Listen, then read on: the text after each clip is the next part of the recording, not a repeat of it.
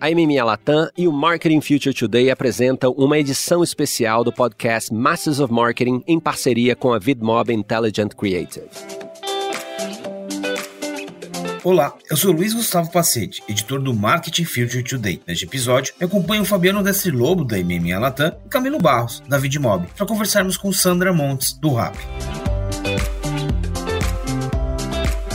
Quero construir uma marca que seja reconhecida como inovadora, como criativa e que saiba conversar de maneiras diferentes com esse usuário. Então, ser reconhecida tanto pelo usuário dessa forma, como ser reconhecida pelos nossos parceiros dessa forma, eu acho que foi o melhor feedback que eu podia ter e aconteceu junto com vocês, então já valeu a pena.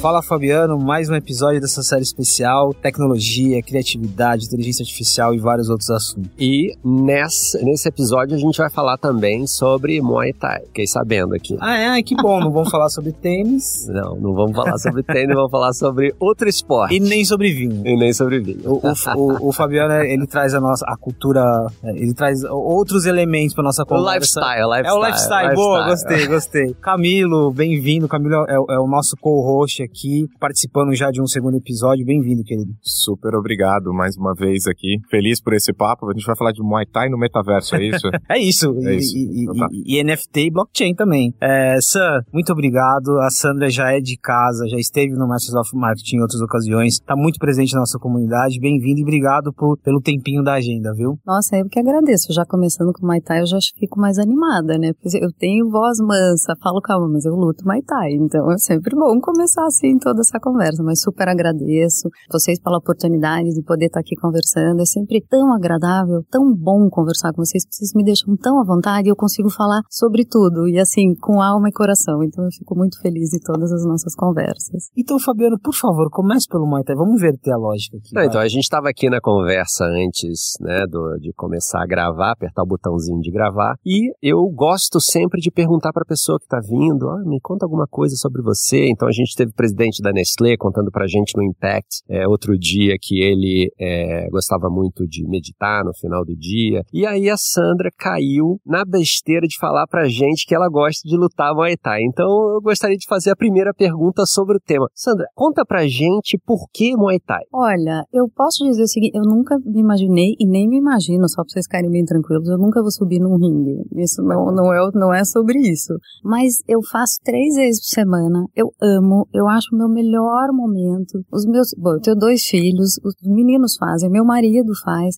Eu acho um momento tão bom, porque primeiro, se você quer socar alguém, você soca no Muay já é um alívio, né? Porque ali é aquele momento que você chuta, você tem as, as luvas. Tipo, meu presente de Natal esse ano foi uma luva super floridinha da Farm, maravilhosa, super feminina, minha cara, coisa mais linda. Então, assim, eu, eu acho que é o momento que eu realmente consigo colocar um esporte. Primeiro, porque eu faço em casa, eu montei uma academia em casa durante a pandemia. Então, durante a pandemia, eu não parei de fazer nenhum esporte. Eu acho que tem uma coisa do tempo, de você não precisar se deslocar, mas tem uma coisa minha comigo mesma, que é descobrir, tipo, perto dos 50 anos, um esporte incrível, que eu consigo colocar toda a força. Eu me sinto muito mais potente de, do que quando eu era mais jovem. Então, assim, hoje, se eu tiver que escolher qualquer esporte, eu escolho Muay Thai. Tipo, eu acho absolutamente incrível e saio super revigorada. Então, eu, eu vou convidar vocês todos para irem pro treino, tá? Só isso. eu tô afim, tô pensando nos meus acessórios aqui, que eu vou... Esse, agora é o desafio do mediador de conectar o Muay Thai com o nosso assunto, que é tecnologia e criatividade, mas calma, eu vou conseguir.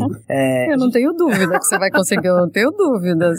A gente tá falando muito sobre bem-estar e você fez uma transição no meio de uma pandemia, né, saindo de OLX indo para Rap, uma empresa que estava no olho do furacão em todos os sentidos possíveis, né? E tem muitas lideranças que estão nos ouvindo e, e que passam também por esse processo. E qualquer profissional que está nos ouvindo, a gente está falando muito sobre o bem-estar. E essa relação que você traz é, com o Muay, Thai é muito, mais, é muito menos sobre o corpo e muito mais sobre a cabeça, né? O como que isso te ajudou e aí como que a gente pode falar um pouquinho dessa transição. O que foi isso, né? Fazer essa transição de um, de um e-commerce para um, um last mile, para uma companhia como o Rap? Olha, Pacete, eu acho que para mim, primeiro que assim, voltando um pouquinho para minha carreira, né? O fato de eu ter feito uma transição depois de 19 anos em Electrolux, ter ido para o OLX, foi um momento super desafiador de carreira, depois de um ano tentando ir para a tecnologia e ter conseguido fazer essa transição. Então, a OLX já foi um grande presente na minha vida e em três anos eu percebi que mudar é bom. E na OLX, que tinha um propósito super bacana de possibilitar a aquisição de itens de segunda mão, as pessoas realizaram seus sonhos, eu já tinha essa, é, eu já entendi que eu precisava de um propósito e de, e de deixar um legado. Só que depois de três anos, quando você percebe que mudar é bom, eu comecei a me sentir, putz, eu precisava fazer alguma coisa diferente. E foi aí que apareceu o RAP. E por que que o, o RAP me mobilizou para essa mudança? E mesmo durante a pandemia? Porque quando eu entendi que eu podia deixar claro para as pessoas que, ela, que elas podiam ter o seu tempo de volta, porque o RAP nada mais é do que devolver o tempo para as pessoas, porque o RAP passa a ser um assistente seu na sua vida. Então, quando você consegue entender que você consegue ter o seu tempo de volta, eu falei, meu Deus, eu preciso contar isso para as pessoas. Então, foi esse propósito, foi essa transformação que fez com que eu pensasse naquele momento, eu preciso mudar tudo isso, eu preciso fazer tudo isso. Essa transformação me trouxe a vontade de realmente fazer uma mudança. E que foi desafiadora, porque entrar numa startup, no meio da pandemia, no meio do Muay Thai, no meio colombiana, olhando, sabe, fazendo espanhol duas, três vezes por semana, porque já falava espanhol, mas quando você tem que falar muito rápido e defender as suas ideias, você, você quer falar perfeitamente sobre tudo aquilo. Então, foram mudanças que me desafiaram num momento super bacana da minha vida. E, e ter a sensação de que você pode construir um outro legado, um outro propósito e comunicar essa transformação para as pessoas foi o que me movimentou perfeitamente. E assim, eu não me arrependo em nenhum momento de ter feito a transição. A gente está no meio dessa série, né? A gente já, já teve Unilever, Avon, P&G. Nessa primeira fase, características de, de marcas de legado, né? De, de, marcas de muita construção. E agora a gente está numa fase um pouquinho mais de techs, né? Tem Mercado Livre, tem app. Me conta uma coisa. Criatividade, a gente, quando a gente fala de criatividade, parece que é um termo que ele se perde. Por ser tão abrangente, mas também por ser tão importante. O que é criatividade quando você vai para o ecossistema de rap? Assim, a gente está falando de muita, de volume, a gente está falando de escala, de velocidade. O que, que é criatividade num mundo como esse? Assim, desconstruindo o termo até. Olha, eu acho que criatividade, e, e quando que eu senti que realmente a gente está no caminho certo? Foi até, inclusive, no jantar que a gente estava juntos no MMA, a gente estava conversando e um cliente chegou para mim e falou assim, sabe, Sandra, é muito legal quando a gente olha para o Rap, porque quando a gente quer fazer alguma coisa nova, a gente fala com o Rap, porque existem outros aplicativos, obviamente, cada um tem suas características, mas quando a gente fala em fazer alguma coisa nova, criativa, inovação, a gente fala com o Rap. E aquilo para mim foi super acolhedor, porque eu entendo que quando a gente está falando de criatividade, a gente tem que olhar para aquilo que é novo, para aquilo que a gente pode testar. Quando a gente quer é, falar com o usuário de maneiras diferentes, porque fazer por fazer, ou entregar em X tempo, ou ter a diversidade de produtos e toda essa pluralidade, tudo isso acaba, vai se tornando commodity ao longo do tempo. Mas se a gente não inova na maneira de fazer, ou se a gente não é criativo na maneira de fazer e relaciona todo o ecossistema com todos os touchpoints que você tem com o usuário, você se perde em tudo isso. Então, assim, eu quero construir uma marca que seja reconhecida como inovadora, como criativa e que saiba conversar de maneiras diferentes com esse usuário. Então, ser reconhecida tanto pelo usuário dessa forma, como ser reconhecida pelos nossos parceiros dessa forma, eu acho que foi o melhor feedback que eu podia ter e aconteceu junto com vocês, então já valeu a pena. Que legal, que legal, muito legal. Camilo, tem ainda nessa, nessa perspectiva aqui, é, RAP, todas as empresas passaram por transformações durante a pandemia, e o nosso foco não é falar sobre pandemia, mas passaram por transformações. O RAP é diferente, porque ele estava num contexto diferente, como eu disse no olho do furacão, mas vocês, você, Vidimo, não só a Vidimob se transformou, mas vocês lidaram com clientes que passavam por transformações muito parecidas, né? O que, que vem desse aprendizado? Assim, de ser multiplataforma, de estar tá com Drive pensando muito em conversão, de digitalização, assim, o que, que vocês sentiram e também aprenderam nesse período que a gente vem trazendo aqui da perspectiva da Sam? É, é complexo, assim, eu acho que não, até colocando o RAP como algo do lado ali, o RAP veio solucionar dores, né, durante a, durante a, esse momento aí que o Pacete mencionou, tipo, chamado pandemia, né, teve esse negócio aí agora há pouco. E acho que ele vem muito como solucionador de uma série de dores que tinha e puxa uma, na, na esteira ali um monte de marcas, negócios, indústrias que precisaram se digitalizar de alguma forma. Alguns conseguiram fazer isso, inclusive via RAP, via ecossistema RAP, e outros quase que se perderam e precisaram ter ali a ajuda das.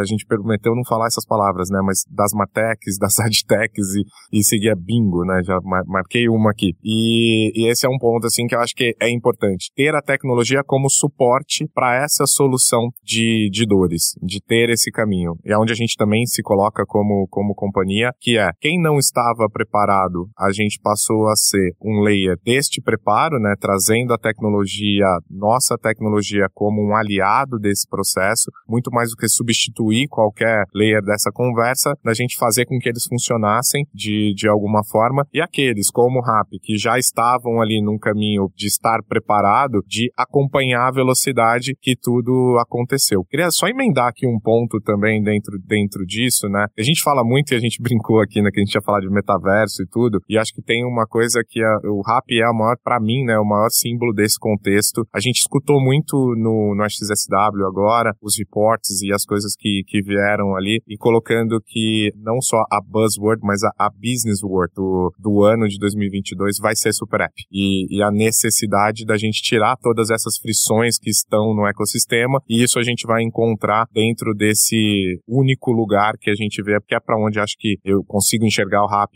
indo muito para dentro disso e trazendo isso. Né? Então, antes da gente falar de metaverso, de estar tá num ambiente tão distante, a gente tem algumas dores ainda para resolver e esse caminho do Super App é uma dessas soluções que a gente vai trazer, né, Sandra? Você tem toda a razão, assim, acho que foi a primeira palestra quando eu entrei no SX, começou, não, porque tendências, não sei o que, Scott Alloway, ah, Super App, eu olhei aquilo, falei, nossa, tipo, que bom, mas ao mesmo tempo que bom, mas são tantas dores a serem resolvidas, então eu gosto muito da tua fala quando você diz, ótimo, a gente tem que falar de metaverso, a gente tem que falar de 20 mil coisas, mas a gente tem tantas coisas tão básicas para resolver antes de tudo isso, que assim, o que eu faço comigo é, eu leio tudo que o paciente fala, eu leio tudo que as outras pessoas falam, eu quero aprender sobre tudo isso com todo mundo, porque eu quero ouvir tantas opiniões diferentes, porque eu acho que a gente está aqui para aprender sobre tudo isso. Mas de verdade, eu tenho tantas coisas para resolver antes, eu tenho tantas urgências maiores sobre diversidade, inclusão e como é que a gente vai resolver o ecossistema dentro do Super App, com os entregadores, com a melhor forma de entregar o serviço ao cliente, porque a gente cresceu tão rápido e a gente tem uma multiverticalidade e tantas possibilidades, a gente tem tanta coisa para resolver. Tudo isso não é que a gente não está atento a isso. Lógico que a gente está, mas a gente tem uma pauta urgente e importante que precisa ser vista nesse momento, porque assim, se a gente está falando de um potencial hoje de 10% digital no Brasil e na China 50% de toda a representatividade do e-commerce, quer dizer, a gente tem tanto ainda para evoluir nessa história, então, é assim, uh, a gente precisa respirar, entender tudo isso que a gente tem que resolver, olhando para todas as tendências de como a gente vai trabalhar tudo isso. Então, eu acho que tudo anda meio junto, mas não dá para a gente deixar de olhar aquilo que é urgente e importante dentro de toda essa história, sabe? Por Uma história que... que vocês são protagonistas. Exatamente, e a gente não pode esquecer disso, porque, assim, passa pela importância da velocidade de entrega, passa pela importância de entregar em boa qualidade, uma série de coisas. E a gente é last mile, quer dizer, você acaba tendo informações muito importantes de todo o usuário, de tudo que ele faz todo dia, segunda a domingo. Você sabe exatamente como ele está se comportando, o que, que ele está comprando, o que, que ele está fazendo. Então, olhar sobre tudo isso e como responder da melhor forma, eu acho que ainda é um grande desafio e como fazer isso da melhor forma, olhando porque a gente tem novos entrantes, a gente tem muita gente. Estou falando um monte de coisa aqui, gente. Melhor esperar oh, você não, me perguntar. não, não. A, a sua resposta, a sua resposta, ela, ela, ela ilustra muito o seu perfil e, e uma demanda de empresas de tecnologia. Sim, na sua resposta, você deixou muito claro. Sim, temos que falar de, de conversão, de super app, de tecnologia, mas olha aqui, ó. Eu tenho um ecossistema a ser trabalhado dos meus parceiros, eu tenho diversidade. Isso ilustra muito o que você traz como, como uma CMO de, de marca, de construção, agregando para uma empresa de tecnologia. Tipo, a sua conversa não foi pro lado da tecnologia dos dados. Eu achei isso muito interessante. E isso mostra um pouco do seu desafio atual. Fala um pouquinho sobre isso, assim, porque você é o que você disse, tem o curto prazo, mas tem uma construção de marca aqui que depende das coisas que você disse que tem que para resolver. Porque eu acho que assim, hoje, qual, como é que eu vejo o desafio de gestão? Eu acho que existem métricas de curto prazo, são super importantes, a gente é hyper growth, a gente precisa de aquisição, eu preciso de novos usuários, eu preciso ver isso todo dia. Eu tenho métricas de retenção, maravilha. Mas eu preciso equilibrar tudo isso com métricas de longo prazo, com objetivos de longo prazo. E se eu não consigo fazer as duas coisas, olhando para as duas coisas, eu me perco na minha estratégia. Então eu acho que hoje o grande desafio de todas as startups, e, para mim ficou muito claro isso ouvindo e tem sido uma discussão, inclusive com os investidores e tudo, da forma com que a gente coloca as nossas métricas em curto prazo, super focadas em growth, como é que a gente está fazendo isso, olhando os dados do usuário, quem a gente está adquirindo, tal, tal, tal, quantos novos usuários, como é que a gente está trabalhando tudo isso, que é absolutamente importante e são coisas que a gente olha todos os dias, mas ao mesmo tempo, como é que eu estou trabalhando todo esse ecossistema de construção de marca, de métricas de longo prazo, que vão sustentar o negócio no futuro próximo. Eu acho que essas coisas precisam ser equilibradas. E como é que eu vejo todo esse, o que a gente chama de high value action, que assim, quais, qual é o comportamento desse usuário que ele vai se manter comigo no longo prazo? Eu não quero um usuário que entre no aplicativo porque ele tem um desconto para baixar o app e comprar um hambúrguer. Não é sobre isso. Eu quero um usuário que permaneça comigo. Então, como é que eu entendo esse comportamento desse usuário que se torna Prime, por exemplo, dentro do Rap, e o que, que ele faz para se manter comigo? Eu preciso olhar para esse usuário, eu preciso olhar para alguém que fique comigo por muito tempo. Então, eu acho que o desafio, não só do Rap, como de todas as marcas atualmente, é muito mais nesse sentido, equilibrar métricas de curto prazo com métricas de longo prazo para ter um crescimento muito mais sustentável de longo prazo. Isso aqui ilustra um pouco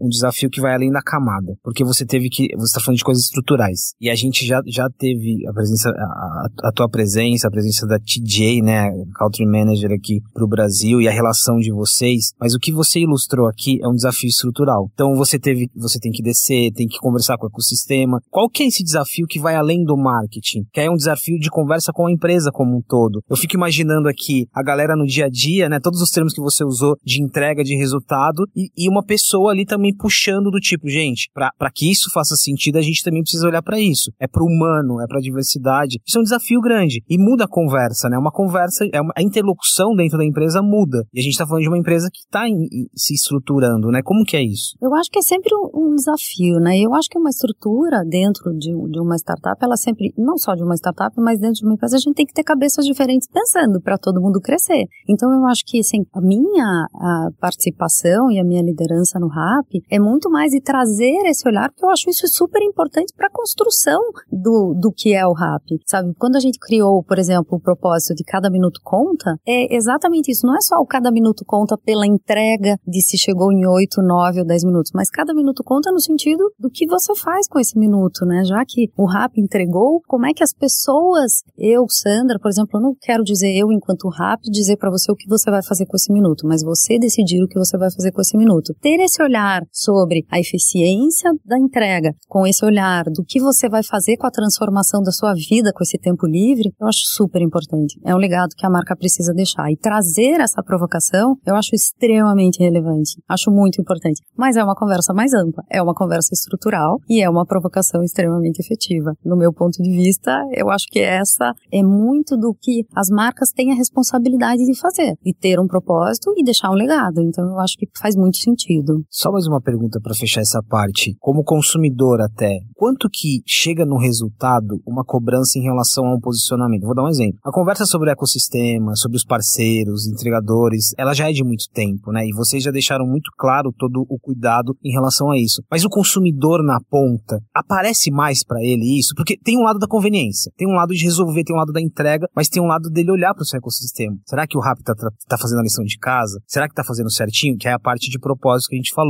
Já tem uma relação de impacto no resultado ou ainda não? Mesmo os consumidores, eles ainda não têm essa conexão direta, entende? Não, eu, assu eu vou usar o Rap porque eu sei que ele trata bem os parceiros, porque ele se preocupa com o ecossistema. Já tem essa relação direta? Ou mesmo nós, consumidores, a gente ainda está em formação para entender um pouco sobre isso? Eu acho que os usuários, e assim, os consumidores de uma maneira geral, tá todo mundo aprendendo sobre isso, né? Acho que as pessoas estão olhando para isso. Existe muito mais uma relação das empresas em geral, que quem, não usuário em geral está olhando, mas ele começa a entender qual a relação que tem com o entregador, as pessoas começam a olhar para isso de uma maneira mais clara, qual a relação que tem nesse atendimento e como é que o RAP se posiciona sobre tudo isso. Acho que a gente vem fazendo um esforço muito grande nesse sentido, mas eu acho que as pessoas estão aprendendo a olhar para esse ecossistema. O que elas querem é conveniência, entrega, mas ninguém passa desapercebido sobre como uma marca constrói esse ecossistema. Então eu acho que existe uma responsabilidade e eu acho que isso está em construção não só sobre o RAP, mas sobre todos os aplicativos de uma maneira geral, em como construir isso de uma maneira adequada e, e muito mais responsável sobre todos, porque eu acho que a gente tem sim, enquanto marca, essa responsabilidade. A gente tem esse desafio quando a gente olha para os aplicativos, mas tem um desafio quando a gente olha também para o mundo das startups, né? E aqui eu acho que a, a, o mundo das startups ele, ele trouxe algumas promessas, mas ele também vive uma desconstrução. E a desconstrução é exatamente sobre isso, assim, é como equilibrar o novo com a experiência, é como trazer o humano para uma dinâmica de dia a dia. E aí, ainda nessa linha do, do que você está vivenciando, o que você desconstruiu quando você chega numa startup, startup entre aspas, a gente está falando de algo grande. O que você desconstruiu? A gente começou falando sobre humano, sobre bem-estar, né, sobre a dinâmica com o corpo. O que, que tem de desconstrução quando você olha para o dia a dia da startup? Acho que você deu o exemplo ali, né? A gente está olhando para growth, a gente está olhando para dados, mas eu estou pensando em diversidade, estou pensando no humano. O que, que a gente pode desconstruir nesse mundo que é, ele, a gente depositou muita confiança nesse mundo, mas ele é um mundo também que está se construindo, que está aprendendo e que passou da fase do hype, né? Ele é um mundo que está olhando para dentro e está fazendo a sua lição de casa. Eu acho que quando a gente chega numa, numa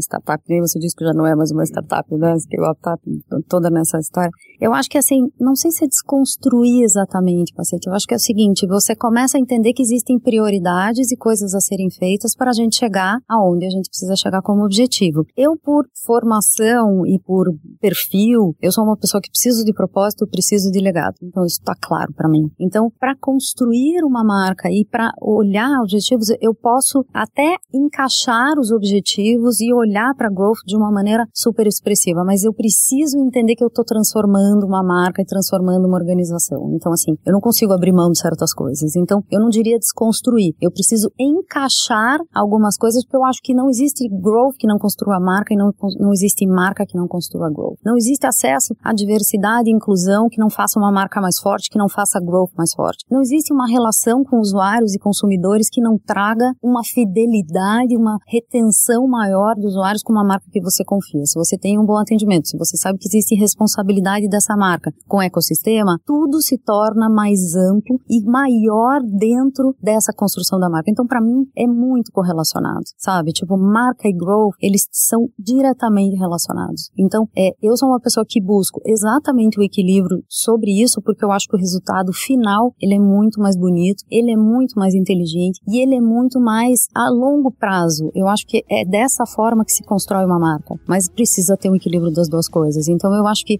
não tem problema se você fizer mais de um ou mais de outro, mas desde que você saiba que o objetivo final é sobre uma coisa muito maior.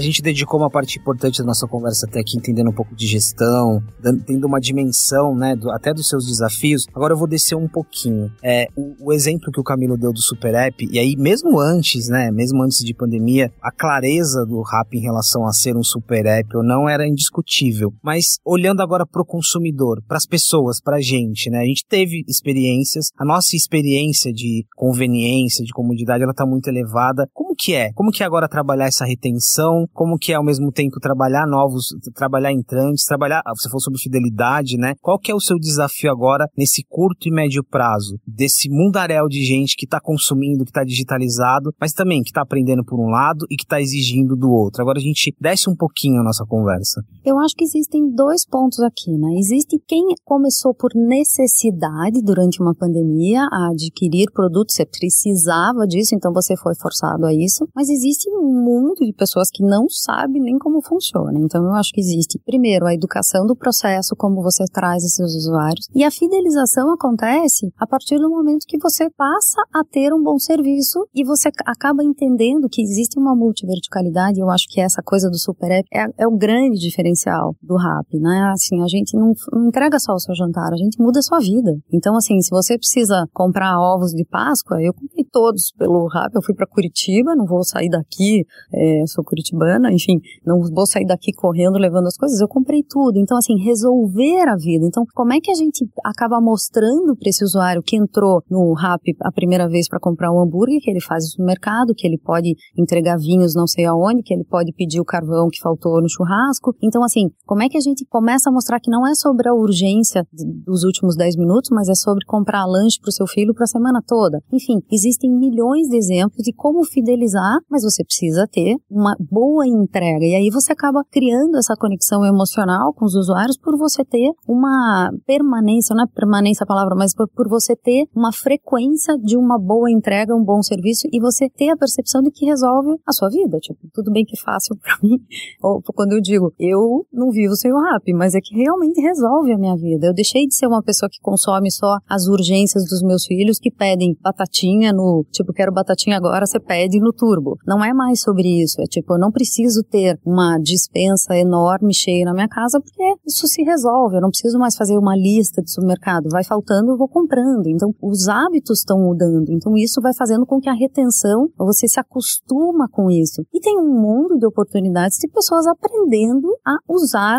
apps, né? Eu vi uma informação essa semana super bacana que, comparado o período do primeiro TRI, do ano passado para agora, já foi 12% maior o uso dos aplicativos com relação aos supermercados. E as pessoas, você vai pegar seu carro, você vai no supermercado, você estaciona, você pega, você compra, você passa no caixa, você põe no coisa, você tira, enquanto você recebe na porta da sua casa. Se você faz todo esse fluxo na sua cabeça, parece meio absurdo, mas existe o costume. Tipo, eu falando com a minha mãe, ela, ai, será que você passa no mercado? Eu falei, mãe, não, eu não passo no supermercado. eu vou pedir o que a senhora quer, eu peço agora aqui. Então, assim, as pessoas vão entendendo sobre isso, mas existem hábitos e costumes diferentes, né, de faixas etárias e, e coisas. Meus filhos, acho que já nem sabem mais direito o que é supermercado. Então, é, é, eu acho que é uma mudança muito cultural. Então, eu acho que existe a aquisição de novos usuários pela educação, e eu acho que a gente tem essa responsabilidade, e tem os novos entrantes, então você tem que se diferenciar de alguma forma, e tem a retenção pela multiverticalidade, que eu acho que a gente tem aí um grande diferencial. Eu acho esse ponto muito interessante, porque,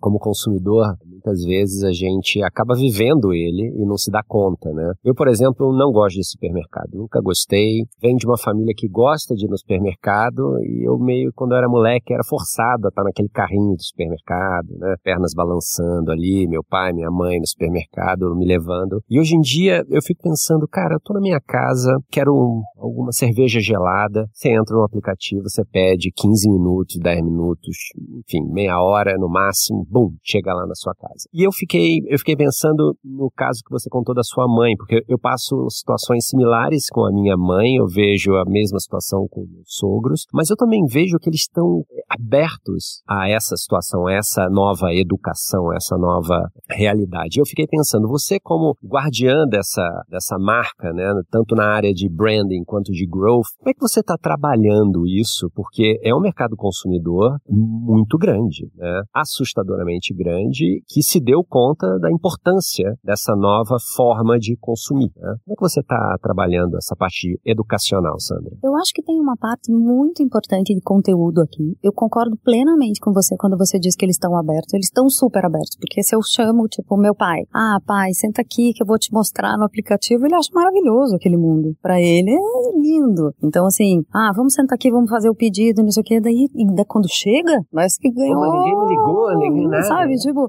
ele acha lindo. Então eu, eu concordo, acho que eles estão super abertos para isso. Só que eu acho que tem uma, uma responsabilidade nossa de catequização. É a gente, né? Esses dias eu estava olhando que o target da marca estava até 45. Eu falei, gente, eu tenho 50, vamos mudar esse target que eu tô me sentindo fora do target, tá horrível. Então, assim, a gente tem uma responsabilidade também de catequização. São os meus filhos, somos nós que catequizamos as pessoas e que mostramos como funciona. Então, a responsabilidade, tipo, do meu filho que tem 14 14 anos que só pede por aplicativo, também é de catequizar essas pessoas. Existem conteúdos, existem redes sociais, estão aí para nos ajudar em milhões de formas de conteúdo, mas existe uma responsabilidade nossa em fazer isso. Eu acho que isso está acontecendo de uma maneira super natural.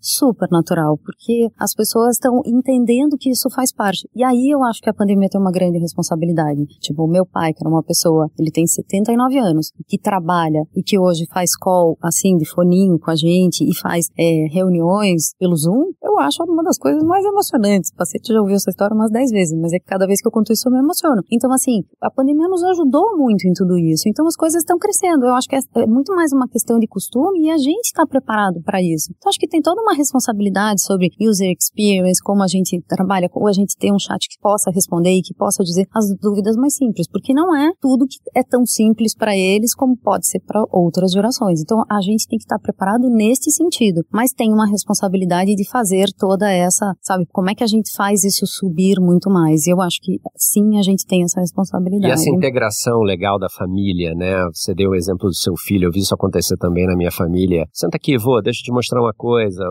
Super. É super legal e é uma coisa humana, é natural e é quase que imparável, né? Se você parar para, eu fico pensando daqui a cinco anos, como é que vai ser isso, né? É, e eu sou uma pessoa que acredito muito mais na tecnologia como meio e, e, e assim a minha grande preocupação e propósito de vida é humanizar a tecnologia, né? A gente já falou também eu e você, eu Pacete, sobre isso, sobre inúmeras situações que eu acho que essa entender de pessoas é mais importante do que qualquer coisa, né? Então entender comportamento humano é mais importante e como a gente insere a tecnologia em tudo isso para que isso seja compreendido. Então eu estou muito mais preocupada em entender como meu pai vai entender em fazer essa compra e se tornar um heavy user e como a gente está pronto para atendê-lo, sabe? Eu acho que é sobre isso. E aí a gente ter ele como um super usuário.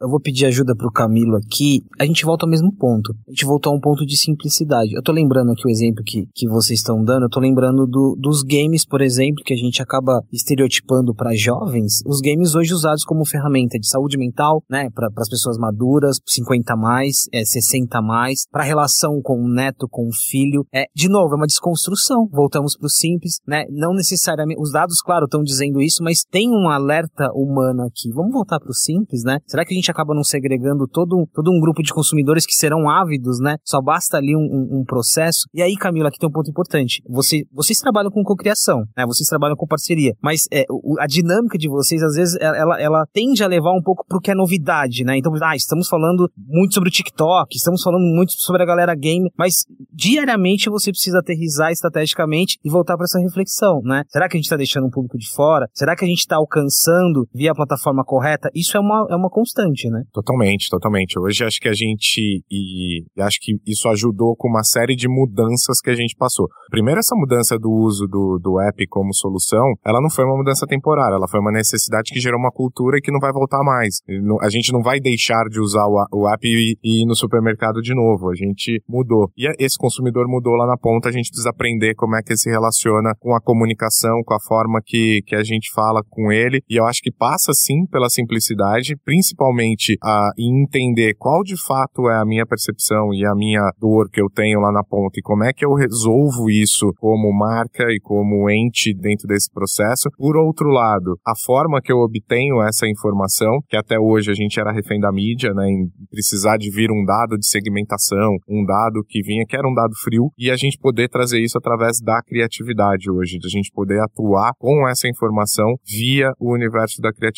O que, que é, de fato, dentro da, da, do que eu comunico, que impacta esse meu pai, esse meu filho, a ser um usuário do meu produto, a converter-se à, minha plataforma, a forma que eu vou lidar com isso. E aí, de novo, né, passa por simplicidade, passa por pessoas, né, passa por entender pessoas e passa por uma relação de intimidade, né. Eu gosto sempre de falar que a hora que a gente fala de dados, a gente está falando de intimidade. A hora que eu busco uma informação que ela não é minha, eu preciso ser íntimo disso de alguma forma para poder ter e poder tratar ele como, como meu. Eu acho que esse tem sido muito o, o caminho. E olha que a gente cocria, como, como você comentou, Pacete, a, a gente usa isso como quase que uma ferramenta para facilitar esses processos, para facilitar a compreensão desse mundo que ele não é tão simples quanto ele precisa ser, já que a execução precisa ser simples. Falando sobre cocriação, e ainda mesmo nessa linha, quando a gente fala com as empresas de legado, né, eu mencionei a Avon, mudou muito a interlocução, né? Se antes o marketing, é, a comunicação tinha uma interlocução com determinados parceiros, com uma agência, mudou, né? No caso de uma empresa estruturada do ponto de vista de tecnologia, e aí olhando para sua equipe, muda muito a interlocução, são, são novos os interlocutores, internos e externos. Um exemplo, é um exemplo da minha realidade, mas assim, estamos falando de NFT, assim, qual vai ser o meu interlocutor de NFT, qual é o meu interlocutor de Martech? Mudou muito essa interlocução, Sam, e até baseado nas suas outras experiências, né? A, a, a variedade e os perfis diferentes de parceiros que vocês passam a ter no dia a dia? Eu acho que muda muito e muda todo dia, sabe? Porque são tantas as novidades, são tantas as adaptações. Eu acho que uma coisa muito legal do rap é que você tem que estar tá muito pronto para um dia estar tá fazendo uma coisa, tá conversando com um parceiro, no outro dia você tá fazendo outra e tá falando com outro parceiro. Então, assim, se diz muito, né, que o rap é uma super escola, que as pessoas aprendem muito, que as pessoas giram bastante, mas é exatamente por terem a oportunidade de fazer muitas coisas. E eu acho que o mundo nesse momento, acho que não é mais uma particularidade do rap. Empresas de tecnologia, elas precisam ter essa pluralidade e acho que o mundo está exigindo isso. Então, assim, uma das coisas que eu acho que não existe mais o especialista disso ou o especialista daquilo. Existem as pessoas focadas em trazer growth, as pessoas focadas em trazer a mensagem simples que a gente estava falando agora sobre como ela vai ser e como a gente vai segmentar e como ela vai ser direta para aquele público e como a gente vai trabalhar com aquele parceiro. Então, assim, todo dia muda dependendo do foco que a gente está tendo sobre cada estratégia, sobre cada projeto, sobre cada ação ou cada, enfim, é, discussão que a gente está tendo. Então, eu vejo que muda todo dia. O que eu vejo hoje como característica mais importante do time é as pessoas serem super resilientes para poderem estar apto para essas mudanças. Como a gente faz isso de uma maneira tão rápida e que as pessoas não se abalem por mudar tudo tão rápido, sabe? Essa coisa de, acho que a pandemia foi um grande ensaio para todo mundo, tipo, você tem que sair correndo e mudar sem perceber exatamente o que você está fazendo, mas acreditando. E acho que as pessoas se tornaram mais suscetíveis à mudança sem achar que aquilo é a morte no dia seguinte. Então tudo bem, sabe? Mudou, foi um parceiro para cá, outro parceiro para lá, olha, hoje você está falando com esse, amanhã você vai falar com aquele. E tudo bem, sabe? Vamos manter a dignidade. É mais ou menos sobre isso. Sam, queria super agradecer. O nosso tempo voou e eu queria fechar com uma reflexão. A gente começou falando sobre uma Muay Thai, a gente começou sobre Muay Thai, a gente começou falando sobre é, bem-estar, passou por gestão, passou por um lado técnico, a profissional, o líder de marketing, olhando agora no médio e longo prazo, assim, o que está no seu radar como pessoa e como profissional, e não mais como, como a liderança do rap, mas como, como pessoa e como Sandro. Olha, Paciente, eu tenho refletido muito e eu de verdade acho que assim, a minha, o grande legado que eu quero e o meu propósito de vida é ter um propósito. Eu tenho meu propósito pessoal que é fazer a diferença na vida das pessoas e eu estou muito preocupada em, em realmente trabalhar a diversidade, inclusão. Eu acho que a gente apresenta melhores resultados se for dessa forma. E eu acho que a gente tem que trazer isso para as discussões e para as pautas e para os times de uma maneira muito clara. Então, assim, primeiro, eu quero ter um propósito claro, seja no RAP, seja onde eu estiver, porque eu acho que a gente precisa trabalhar e ter impacto. Eu quero impactar um bilhão de pessoas, como eu diria Singularity. Eu quero fazer o melhor para o mundo. Tipo, essa é a minha entrega. E eu acho que, assim, ter me consolidado como uma profissional de tecnologia me dá a grande possibilidade de impactar muita gente. Então, assim, eu quero entregar meu melhor para o mundo e que isso seja de uma forma muito mais humana através da tecnologia. Para mim, é sobre isso.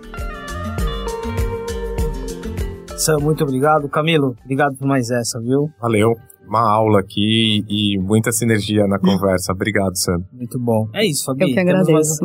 Eu tava procurando aqui, teve um coach no South by Southwest que falava, Rohit Bhargava, né? People who understand people always win. Né? Então, é, eu acho que é sobre isso. No final do dia, o papel é, transformacional das, dos líderes de marketing tem que começar a ser muito mais focado, impactar as pessoas de forma positiva. E é por isso que a gente está aqui. E é sempre Nossa. um prazer ter você aqui com a gente, ah, Sandra. Obrigada. Com essa voz mansa de quem pratica Muay Thai.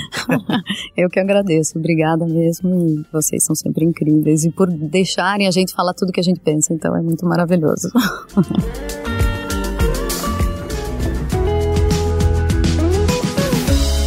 Acompanhe outros episódios do Masters of Marketing nas principais plataformas de áudio e conheça nosso conteúdo também no marketingfuturetoday.com.